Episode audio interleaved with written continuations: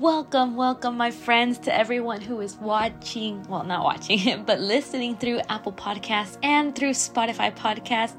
As well, if you've been checking out our page through Instagram and Facebook or YouTube or even TikTok, which that's been the most recent one lately. I just want to welcome you today in this special podcast, which I know the Lord has prepared a special word for all of us to hear. And if this is your first time here, please, I encourage you, don't leave. Keep stay keep listening because i know that god brought you here um, not um, not coincidentally but because he has a purpose for you tonight today this morning wherever it, it may be that you're listening today. And i just want to go ahead and let you know that God's been doing great things lately. Um, I, I want to go ahead and let you, you know, give you that heads up that not every week we're doing podcasts, but we're doing podcasts every other week, just because um, sometimes it could be uh, that there are moments where people are waiting. They're like, "Oh, do you have another podcast coming up next week?" So it's typically every other every other week because throughout the other weeks that I don't do podcasts, I typically try to do um, some several reels that you'll you can see through TikToks as well, and I just know that up in these upcoming weeks, uh, starting the month of November, I'll definitely be um, interviewing some people which have a powerful testimony to share, and I know it'll bless your life because I think that once when we are gathered together to hear what God has done in other people's lives, it just immensely encourages and activates that desire to just keep pursuing God, keep pursuing His presence. And like I said, if this is your first time, please. I encourage you just to keep listening because today I know that there's a special word that God has prepared for you. And I want to start off by by asking, did you know that love goes hand in hand with something important? Have you ever misinterpreted the meaning of love?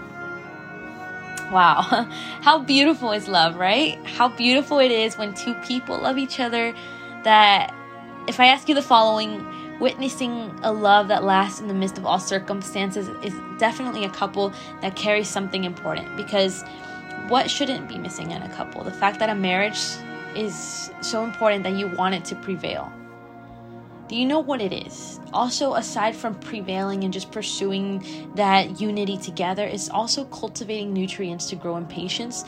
Grow in patience with the person that you've decided to walk together in this world, understanding the patience that both of you need to that both of you need to understand one another, even being patient enough to understand what he or she wants to share, whether it's feelings, emotions, and above all, the most important thing in a new relation, in any relationship, whether you're married, starting off a relationship, getting to know someone, is to understand that the meaning of love that goes beyond the objects that you can give to a special purpose, which is not bad because if it's the some if it's that special person that you've decided to walk with, um, you know, it, perhaps that person may be speaking one of the five languages of love, which is giving gifts. And so I'm going to go ahead and just take this opportunity to go ahead and promote the book of the five languages of love. If you have not read it, definitely recommend it. Go uh, check out that book. Definitely find it on Amazon or Books a Million. I highly recommend it since it clarifies many of the little things in which you'll probably wonder why am I so different from the person I love or wanted to spend my like life with? And what do I want to do for him or for her? Because sometimes we can't understand and comprehend the other love, the other person's love languages. Because remember, for for like for for all your life, you basically live with parents you know you've done your you've done life differently when you come together leaving your parents and coming together as one you have to learn how to understand each other right and so the love that i want to take with you on this day is through this podcast is that is a love that many on this earth have misunderstood about love. A lot of people have misunderstood this word. Why? Why do you think that? If I ask you, what is the opposite word of love, or what's the antonym of the word love? To many, the most common answer is hate. Like that's like off the bat the answer that people refer to as soon as they hear love. If if I ask you what's the opposite of it, and it refers to something so negatively connotative, because many have substituted the meaning of the object with love to use it in our own favor in the interest of what it's more convenient for us. Let me repeat that to you in case you were just not listening. for many, the most common answer is hate because it refers to something so negatively connotative. And because many have substituted the meaning of the object with love to use it in our own favor and in the interest of what is more convenient for us. Oof. So let's get started. Before continuing with this topic, which I know it's just already blessing your life, I, I, I'm pretty sure, and it's already blessing my life. Trust me, it'll make sense as we go. I do not want to let another moment pass without sharing the passage of the Bible which God just spoke and will reveal something special. If we look at the book of John 17, verse 8, I want to clear, I want to focus on this verse on 8, 9, 12, 14, and most importantly 17. So let's go ahead and read verse 8. For I gave them the words that you gave me, and they accepted them. I pray for them. Verse 12 I protected them, kept them safe. I have given them your words. And verse 17 this is a conversation that Jesus has with his Father, something very intimate. And he says to him in verse 17, Sanctify them by the truth. Your word is the truth. As you sent me into the world, I have sent them into the world. For them I sanctify myself, that they too may be truly sanctified. May the Lord's name be blessed. Now, throughout the time that Jesus lived here on earth, the Father was clear in the development of Jesus' ministry as he began to come of an age to the point where many did not understand that out of nowhere, you know, you know, Jesus grows up, he's 33 years old, his ministry is just starting, and people around see that this man has so much knowledge, wisdom, and favor and power to part, like, you know, on behalf of the Lord. And a lot of people curiously were perplexed, wondering who this Messiah was which only drew them closer to Jesus to understand or wanting to understand what his role was on earth due to the miracles performed, the words spoken in his parables with so much meaning and truth that it only evoked people to just come more and more near to him. And as I as I was recalling the um, chapter 17, I, you could see how how Jesus was, you know, telling his father that before he was about to depart, you know, to heaven, he basically um, confirmed to the Lord that, Lord, I did the mission that I had to do here on earth. And the mission was to save the lost, to restore the broken. And now that I'm leaving, I'm putting in, tr- like, you know, I'm entrusting that the people that I've shared this with, that I've shared everything with, like the parables, the teachings, I believe that they will also too be able to you know, share in the same things that I believed in. In other words, taking upon the cross and giving it all for Jesus, just like Jesus gave it all for us. And it's just so impressive to see how Jesus was like, you know, he he believed in in all of us, including those that would one day exist in 2021 up until now. And I couldn't help but think that Jesus was never out to seek wealth. He wasn't out to seek recognition or even materialistic things, but his focus was so much placed on the need to save many people who were constantly facing shortages of food, near death experiences, solitude, rejection, pain, hurt, denial, to the point that it becomes clear that he was not a self seeking person. Amen? It became clear that he was disciplined in carrying out a task on earth because the world was progressing towards life without a purpose, and Jesus demonstrated it using a language of love that many have yet to pursue to impact someone along the way. If I stop and ask you, how many times have you ever met someone who always tends to talk about themselves, cares about their own personal interests, that the only thing that they care about is the pursuit of their own happiness? It's happened it happens in conversations. Maybe you and I have even gone through that point where sometimes we, we get carried off with excitement that we begin to talk about it and that we realize that we forget about the focus and the most important purpose. It's becoming more evident, especially now with this pandemic. People are simply becoming single minded, people with no desire to serve their neighbor, including the person next door to them. It's becoming to exclude that those that belong within their closestness of the nuclear family that distance begins to drift apart, that those moments that were once well spent with those that you cared about now is becoming moments of ignorance, moments of now moments where people are now stretching these these mo- these opportunities to speak to their family and it's stretched departing dissip- dissipating to the point that there's no direct contact that is being cultivated and lately i've noticed the absences of one thing that love goes hand in hand with that I think Jesus wants to remind us today, and that's cultivating fruits of servitude. Did you know that it only takes one person to start a chain reaction? I can't tell you how many times I've read the following verse that I'm about to read to you because it really goes together with what I was reading to you earlier, and I think it would be great for you to hear as well. I, think you've heard it a million times before, but I want to just take a break. Sorry, I just want to break down this verse apart so that we may see it one phrase at a time. And it goes like this This verse honestly just speaks to me personally because God is just so evident in his in his presence is so near that he always wants to speak to us. And I'm going to go ahead and read uh 1 Corinthians 13 4 to 7 and it says like this. Love is patient, love is kind. It does not envy, it does not boast. It is not proud. It does not dishonor others. It is not self seeking. It is not easily angered. It keeps no record of wrongs. Love does not delight in evil, but rejoices with the truth. It always protects, always trusts, always hopes, and always perseveres. For a long time, I didn't even pay much attention to this verse because, for the most part, I've heard it at weddings, bachelorette parties, and preachings that or seminars in which typically it would correspond to marriages and stuff like that. That I was like, man, this doesn't correspond to me. Until I'm married, then I'll understand this verse and I'll apply it then. But no. How many of you have ever said to yourself, you know, love just doesn't correspond to me?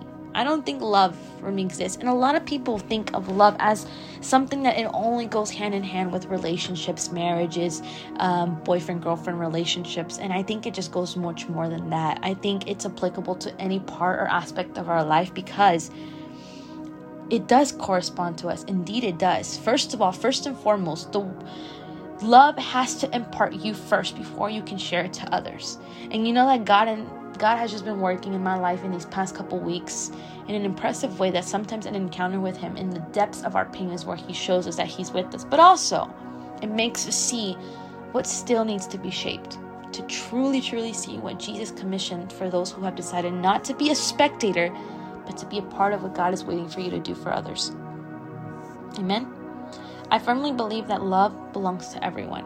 The unfortunate thing is that everyone wants love, and for what is convenient for their own interests.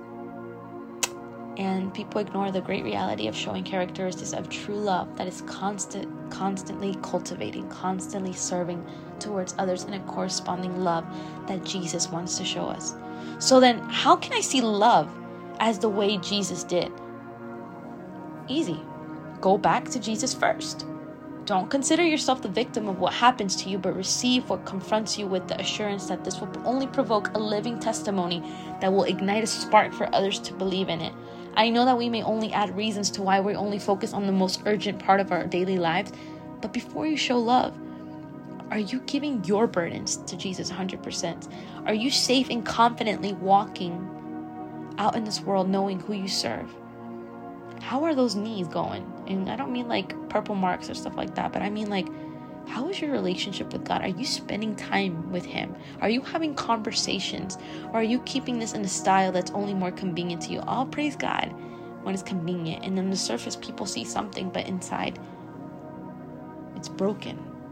There's no love.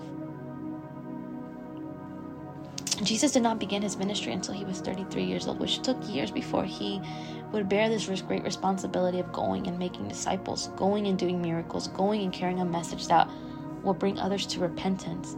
So I'm asking you, are you preparing correctly? Where and to whom have you given that love? If I may remind you earlier, I was reading you the passage of Jesus having this conversation with God because it's just so great how God is just he is out there to believe in what we have yet to believe in ourselves because he's, he was so assured that his time on earth, he took advantage of every moment of it, of showing others what it was to walk in love, to serve others, to humble themselves, and to die of the flesh, to really follow Jesus and carry the cross. And, you know, he, Jesus already left to or uh, you know like not literally saying like he left but i'm saying that he departed trusting that those that he left behind with the task of continuing to preach the gospel you know was going to keep being alive and continue to bring a spark in other people's lives that now you and I today know of Jesus because of his word. He said over and over again to his father, just like you sent me out into the world, I have also sent them out to the world. Because the words that you gave me, I've given them. And they received them, and they have truly known that I came from you, and they have believed that you sent me. So Jesus also is sending us out there to show love because love corresponds to everyone. We deserve that love that the Father gives. But if we're not committing, if we're not seeking Him first and cleansing out the sin that's upon us, and I'm not saying your faults, but I'm saying what is it that you're not letting God carry in this moment? If you don't let Him show you the, the love that He wants to show you, then it's going to be hard for you to go and express it to others. Instead of showing love to others, you might accidentally do it the opposite way. And, you know, I strip everything, leaving everything for you and me so that now you may realize that He showed Ben in love.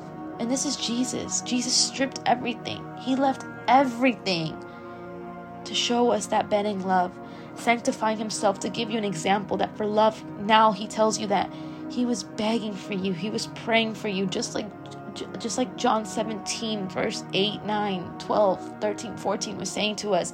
Love that does not boast. Love that does not envy. Love that only shows the best interest in you. Now all there is left to say is correspond to that love because if one day someone asks you is there love that belongs to me? Of course there is. Of course there is. And let me show you.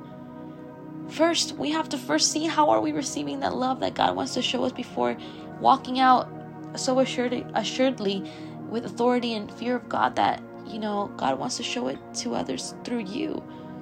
Jesus left a legacy that now He's equipped us with the best of the best resources, above all, which is His Word, to give you that certainty and faith that that he still wants to continue to rescue lives, to, to rescue the people that are in need, to help others understand that their sins are forgiven, that they can be restored, that they can be loved by someone that will never fail them. Just like in this earth, people are entrusting them, entrusting themselves with other people that will only just momentarily be there for you, but God's there for all eternity and desires and has the best interest in you. If this is your first time, just and you just want to come closer to the Father, just repeat this prayer with me. Father God, I accept you, Lord. I accept this word. I surrender my life to you. Perhaps I may be walking in this earth thinking that I'm showing the love that corresponds. But Lord, I want to be able to truly understand the love that you want for me so I can be able to be transparent and reflect that upon others. I accept you today. I ask you that you forgive me for my sins and you just restore my heart, that it may be close and drawn more to you. Jesus' name. I pray that God helps you each day, friend because love corresponds to others and and I know that it can be interpreted as a relationship love but more than that what about that love that ties you between that relationship between you and God I think that's so much more important because if we're not understanding this verse of the commission that Jesus sent us out to go ahead and love others and serve if we're not serving others if we're not demonstrating love by serving, then we're not living by what the word says that says that love does not envy, love does not boast. When you see someone in pain, cry with those that cry. If you see someone that's not going through the best of their times, be there for them by the way Jesus did. A lot of people in the Bible went through different circumstances, were probably some of the worst sinners, the least of the least chosen, but God said, No, those who do my will, those who carry their, cl- their cross for me, those who serve in spirit and in truth, those who surrender and humble themselves down, those are the ones that I've chosen, I've called upon. And I think we should not be another spectator of these times because lives are in risk of losing themselves, losing themselves to the enemy and the, and the lies that people want to input into their lives. And today, God wants to awaken the spirit of those people who desire Him and to just serve others by showing them that, hey, there is a love that corresponds to you more than what any human being could ever give you. And it's the love that Jesus wants to pour out to others through you. So I pray that this word blesses you just the way it blessed me. Remember that um, in these upcoming weeks, we're going to have some special things coming up with Friends to Friends, especially this podcast, Aún a mí. You'll soon be seeing interviews that we will be sharing live, both English and Spanish, that you'll get to see through Instagram, YouTube, or Facebook as well, and even TikTok. So I encourage you to follow those pages if you haven't done so already and just share this word with someone that you think might need to hear it as well. So I will see you in another podcast. I pray that you have a blessed, blessed day. God bless you, my friend.